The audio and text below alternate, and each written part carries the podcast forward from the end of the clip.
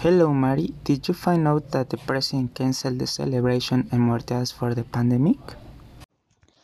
Hi, Oscar. Yes, I found out. The one in my town was in May, and they canceled it.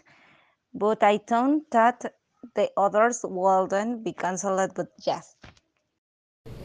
It is sad, but in my opinion, it is good that it has been cancelled so that this problem does not get bigger. Or what do you think?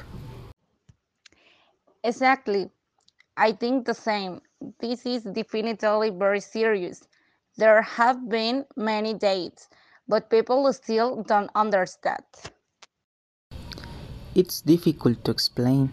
Well, see what happens. Bye, Mari. I was glad to greet you. Goodbye, Oscar. Take care yourself and put out a mask.